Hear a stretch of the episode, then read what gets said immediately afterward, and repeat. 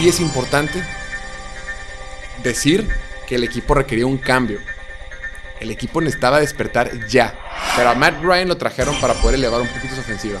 Para poder congeniar esa ofensiva que tenían y hacerla competitiva. Y no lo ha hecho.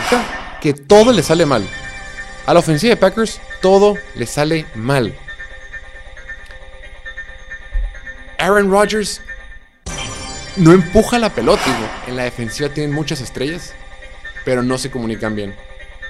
No hay entendimiento entre ellos. La ofensiva que tiene Tampa Bay está descompuesta. No funciona. Está rota.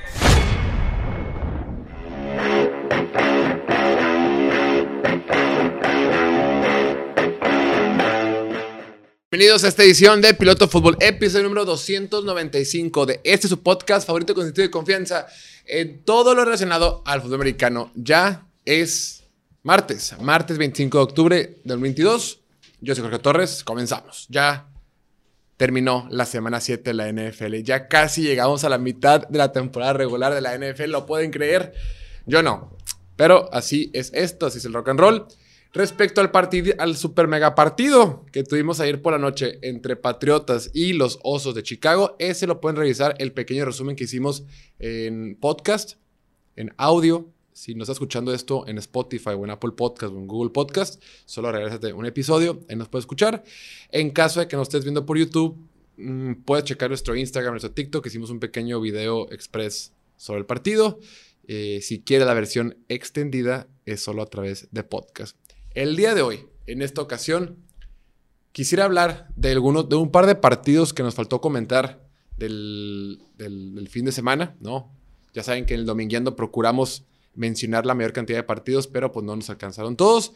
Y para esta ocasión, quería enfocarme en dos juegos que tuvimos el fin de semana, pero puntualmente en dos equipos que me están preocupando. Como ya viste en el título del video, en el título del podcast, estamos preocupados por los dos, dos de los mejores quarterbacks en la historia de la NFL. Me refiero obviamente a Aaron Rodgers y Green Bay y a Tampa Bay y Tom Brady. Pero antes, antes de entrar a los partidos de ellos dos, tuvimos noticias el lunes temprano. El lunes temprano nos llegó la noticia de que mis queridísimos Colts de Indianapolis harían cambios en la posición de quarterback. Así como lo escuchas, resulta ser que Matt Ryan está malo del hombro, tiene ahí broncas con su hombro, el, el Korak veterano del equipo de los Colts y no va a jugar este fin de semana. Por lo tanto, entrará el hijo pródigo de Texas, el hijo pródigo de los Longhorns de, de Texas, de la Universidad de Texas, Sam Ellinger. Sam Ellinger lo draftearon la temporada pasada en la sexta ronda del draft. Sam Ellinger es un quarterback híjole, es bien querido. Es un buen líder, es muy aguerrido, entrena mucho, eh, es muy entregado y todo eso. Pero es un quarterback, pues, como pasador mediano. Fue titular los cuatro años de su carrera con la Universidad de Texas. Eh, su historia es muy divertida, su historia es muy bonita de cómo creció, su familia. Eh, bueno, platicamos un poquito. Sam Ellinger, aquí, aquí, aquí están los datos. Él fue a la prepa de Westlake en Austin. Esa prepa fue la misma la que fue Drew Brees de los Saints. Y Sam Ellinger rompió un montón de los récords que tenía Drew Brees. Y él, su sueño siempre había sido jugar con la Universidad de Texas. Porque cuando eres un chico de Texas, siempre lo máximo es jugar con los Longhorns, ¿no? los cuernos largos, el equipo naranjado de la universidad. Eh, no lo pelaron, estaba jugando muy bien, nunca lo pelaban. Su familia era más fan de los Tex, de, de, la Universidad de Texas que de Dallas, que de Houston, que de cualquier equipo. Eran muy fan de la universidad. Toda su familia fue ahí. Pero pues nunca lo escogieron. Eh, para esto su papá fallece y el mayor sueño de su papá era que sea Mellinger jugara con la Universidad de Texas. Eh, desde que estaba chiquito, él tiene muchos videos que sale, quiere hacer la señal de los cuernos largos. Siempre quiso jugar con la Universidad de Texas. Entonces, su papá fallece y dos años después el tipo sigue jugando muy bien y fue cuando le ofrecieron la beca para jugar en Texas y jugó en Texas porque ese era el sueño de su padre y todo. Es una historia muy bonita y hace poquito perdió un hermano. La verdad es que eh, en temas de, resiliencia y, de liderazgo y de ser humano, pues la gente, todos los, los que eran de Sam Ellinger dicen que es un tipazo y que es un súper ser humano y un gran competidor y demás. habiendo hecho ese pequeño paréntesis, como pasador, desde que está en la universidad, no era el mejor. Gran parte del éxito que tuvo cuando jugaba en el colegial era corriendo la pelota. Sam Ellinger como pasador de batalla no es tan alto. Mide 6 pies con 1. Eso para un Korak de la NFL es... Mm, no es suficiente. O sea que es un metro 85. Para un Korak de la NFL estás apenas, apenas. Y bueno, es el Korak sustituto. Pero estos Colts de Indianapolis le surgía hacer un cambio. Más allá de que su récord no estaba tan mal. Su récord iba tres ganados, tres, em, tres perdidos, uno empatado. O sea, iban tablas. Después de siete semanas iban tablas. Independientemente de que Matt Ryan esta semana no va a poder jugar porque está lesionado, o sea, más allá de que estuviera jugando bien o mal, no puede jugar por su lesión. Sí es importante decir que el equipo requería un cambio. El equipo necesitaba despertar ya. Los partidos que ganaron lo ganaron de raro. Perdieron contra Tennessee dos veces, contra Jacksonville y empataron contra Houston. Contra Houston deben haber perdido. Pero los juegos que ganaron le ganaron a Broncos, que fue un partido espantoso que vimos en jueves por la noche. Le ganaron a los Chiefs, que no sé cómo le ganaron, pero les ganaron. Y le ganaron a Jacksonville eh, recientemente. Pero la temporada que estaba teniendo Matt Ryan era preocupante. Matt Ryan es el Cora que más fumbles ha tenido, más valores ha tenido desde el 2020, una cosa así. Y esa temporada era líder de la NFL en fumbles. Fumbles perdido era el segundo lugar. Pero fumbles, así que se le cae la pelota, había, se le cae la pelota 11 veces. eso súmale que es líder de la NFL con 9 intercepciones. Mucha gente dice, no, espérate, pero va muy bien, es tercero en la NFL en yardas, en yardas de pase. Pues sí, pero tú sabes que las yardas de pase son circunstanciales y tiene mucho que ver con el volumen. Matt Ryan ha lanzado 31 yardas más de pase que Josh Allen. Dices, uy, qué bien. Sí, pero ha tenido 158 intentos más. Matt Ryan es líder de la NFL en, intentos de pase. O sea, intento un chorro. O sea, si tiene buenos números es solo por volumen, no porque esté jugando necesariamente bien. Es segundo lugar en intentos de pase, solo detrás de Justin Herbert. Pero ya ves los números y más allá de las intercepciones, y los errores, es número 21 en la NFL en yardas por intento. O sea, ya cuando, ya cuando ves netos, netas, cuántas yardas hace por intento de pase, pues te das cuenta que no es tan alto. Es número 20 en la NFL en rating de pasador. Y lo más preocupante, de 34 quarterbacks de la NFL que han lanzado al menos 100 pases esta temporada, Matt Ryan es número 34 en profundidad promedio de target. Target quiere decir el jugador que buscas. Target en español significa blanco, un blanco. No me refiero al color, me refiero como al como tiro al blanco. Entonces, hay una estadística que se utiliza mucho es profundidad promedio de target. Es que tanto están buscando tus pases por lo general. Y él es el número 34. O sea, le intercepta un montón, pierde la pelota un montón, el equipo no está ganando, el equipo gana de pura chiripa, el equipo gana feo y ya sé que la línea ofensiva ha tenido broncas y ya sé que los corredores no han jugado bien y que los receptores y que la defensiva podemos culpar a mil cosas. Pero a Matt Ryan lo trajeron para poder elevar un poquito su ofensiva, para poder congeniar esa ofensiva que tenían y hacerla competitiva. Y no lo ha hecho, independientemente de la lesión. Creo que fue algo positivo que lo saquen. Y si bien es cierto, Sam Ellinger no es el mejor pasador del mundo, no tiene toda la experiencia del mundo, eh, no tiene la estatura necesaria y muchas cosas, pues es un cambio este equipo le urge un cambio. Aquí los criticamos mucho porque aquí nos caen gordos los Colts. Nos caen gordos los Colts no por el equipo en sí, nos vale gordo el equipo. Nos, caen gordos porque no logran tener buenas temporadas por más que hacen las cosas bien y nos prometen muchas cosas, nos hacen, confiar en que van a tener un buen año y no se produce, no se, ve reflejado la producción que tienen en el campo. Por eso le echamos, por por eso echamos tanta carrera a los Colts, pero no tenemos nada contra ellos. Ahora que va a jugar Sam Ellinger, que, que debuta esta semana, pues sí, sí lo vamos a ver. Entonces, este fin de semana, nada más para checar, Sam Ellinger debutará contra... La siguiente semana, Indianapolis juega contra los Commanders. Ahí está, es un partido a modo que en teoría podrían ganar.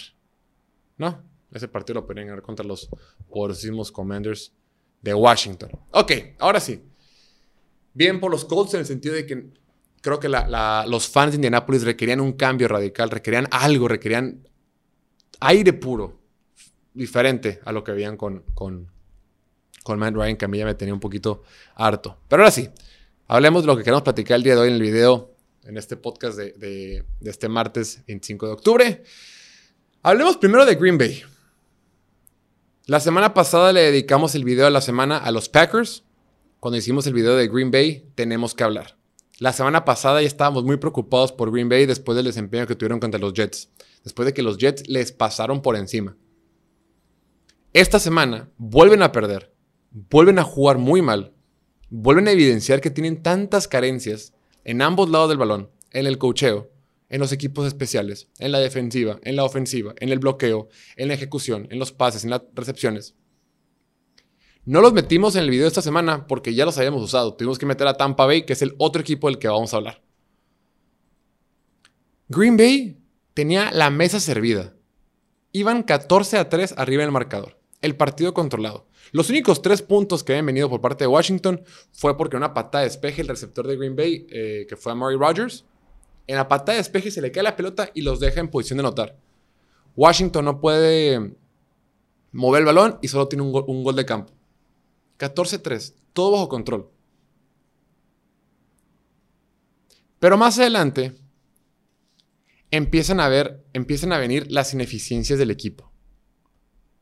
Vemos una, empecemos por la ofensiva. Vemos una ofensiva que todo le sale mal. A la ofensiva de Packers todo le sale mal. Aaron Rodgers no empuja la pelota, o sea, no, es, agresivo. Lo comentamos hace rato. Si Matt Ryan es número 34 en profundidad promedio de intento de pase o de target, Aaron Rodgers es el número 28, 28 de 34. Es cierto que Green Bay tuvo muchos balones que le soltaron. Romeo Dobbs soltó el balón, eh, Robert Tanyan soltó el balón, Aaron Jones soltó el balón. Romeo Dobbs en una jugada en, cuarta oportunidad, en el cuarto cuarto soltó el balón. Amari Rogers en una jugada larga en el cuarto cuarto también, que sí fuera difícil de atrapar, pero también soltó el balón. Tienen muchas jugadas que los ponen detrás de las cadenas, o sea, tienen muchas jugadas negativas en primera y segunda oportunidades. Los receptores no encuentran separación. Un montón de castigos en la primera mitad del partido cerraron el encuentro con nueve castigos en total. Constantemente se disparan en el pie los Packers, entre que si es movimiento ilegal, formación ilegal, contacto ilegal, juego, o sea, todo ilegal. Montón de castigos, holdings. Entonces, una línea ofensiva que no funciona bien. Un juego por tierra que sí funciona, pero por alguna razón Matt LaFleur lo deja utilizar. Dice, ah, funciona el juego por tierra, ya no lo va a usar. Ah, bueno. Entonces, la línea ofensiva no juega bien. Aaron Rodgers no está fino. Los receptores no tienen separación. Cuando la tienen, se le caen los pases. Aaron Rodgers es temeroso de buscar los pases profundos, pero porque no tiene a nadie. ¿A quién va a buscar profundo? Sammy Watkins es un desmadre. Bueno, una vez lo buscaron un pase profundo y sí funcionó porque marcaron castigo. Pero las cosas no están funcionando. Y después en la defensiva, puta, tampoco se ayudan.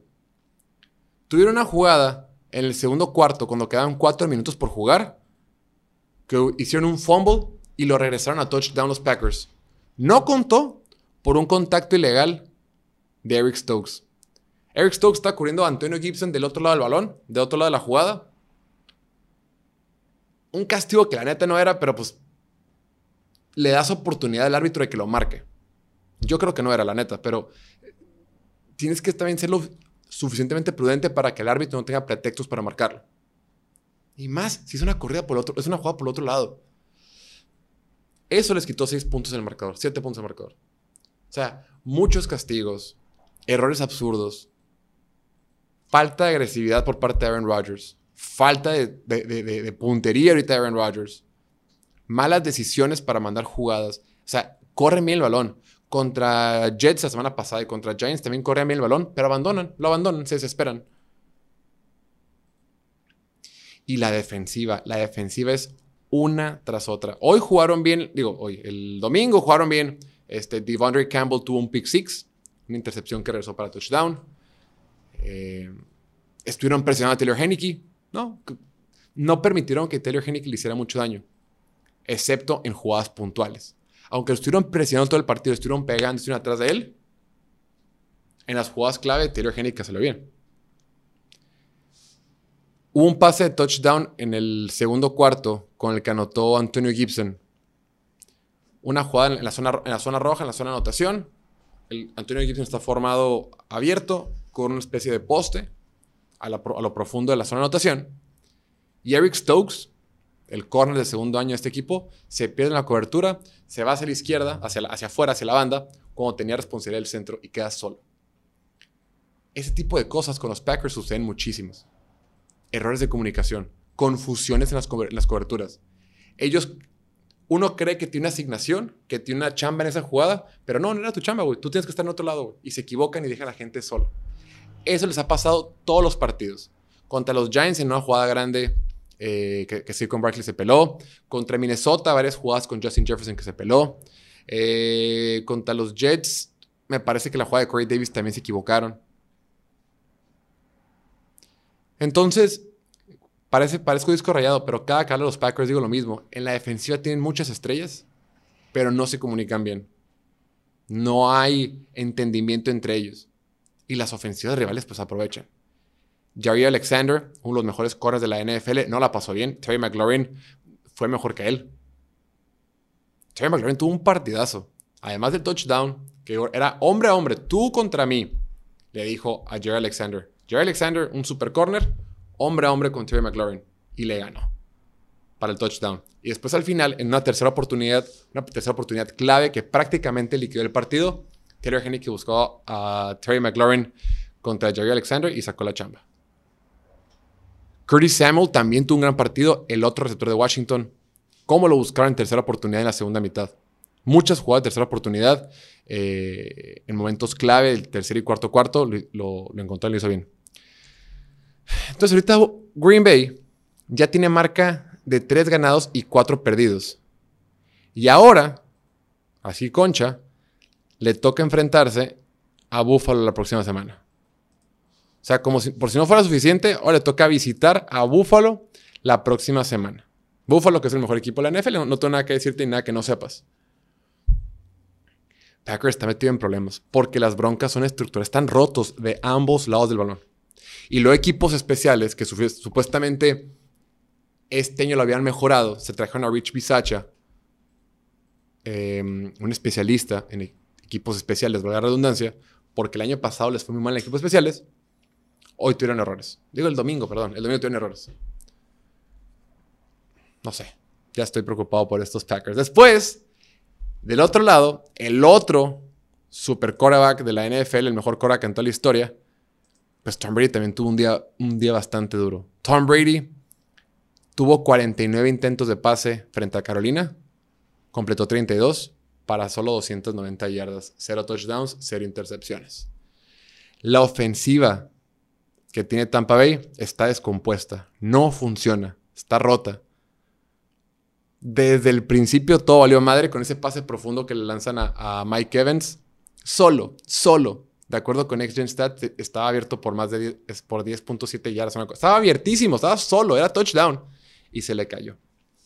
Claro, circunstancial, de 100 pases que le tiras, así va a cachar 99. Pero bueno, las cosas con Tampa Bay están a tal grado que hoy fue ese día que se le cayó. Bueno, el domingo. El juego por tiro es inexistente. Corrieron para 46 yardas en todo el santo partido. 46 yardas.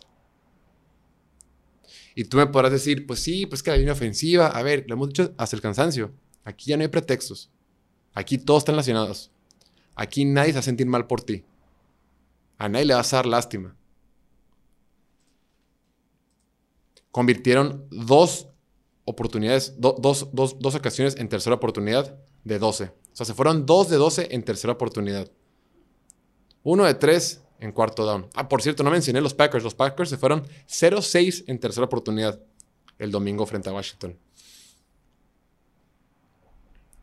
Y al igual que Aaron Rodgers y al igual que Matt Ryan, Tampa Bay y Tom Brady no están empujando la pelota, no están siendo agresivos. Tom Brady es número 19 de la NFL en profundidad por medio de pase. No empuja el balón. Para decir es que pues, no tiene buena línea ofensiva, pues no tienen este, buenos receptores que están lastimados, pues será la mano del muerto, pero no lo está haciendo. se la jugaron en cuarta oportunidad un par de veces y no lo hicieron siempre. ¿Cuánto, ¿Cuánto, fue? Una de tres, ¿no? A ver, fueron, sí, una de tres.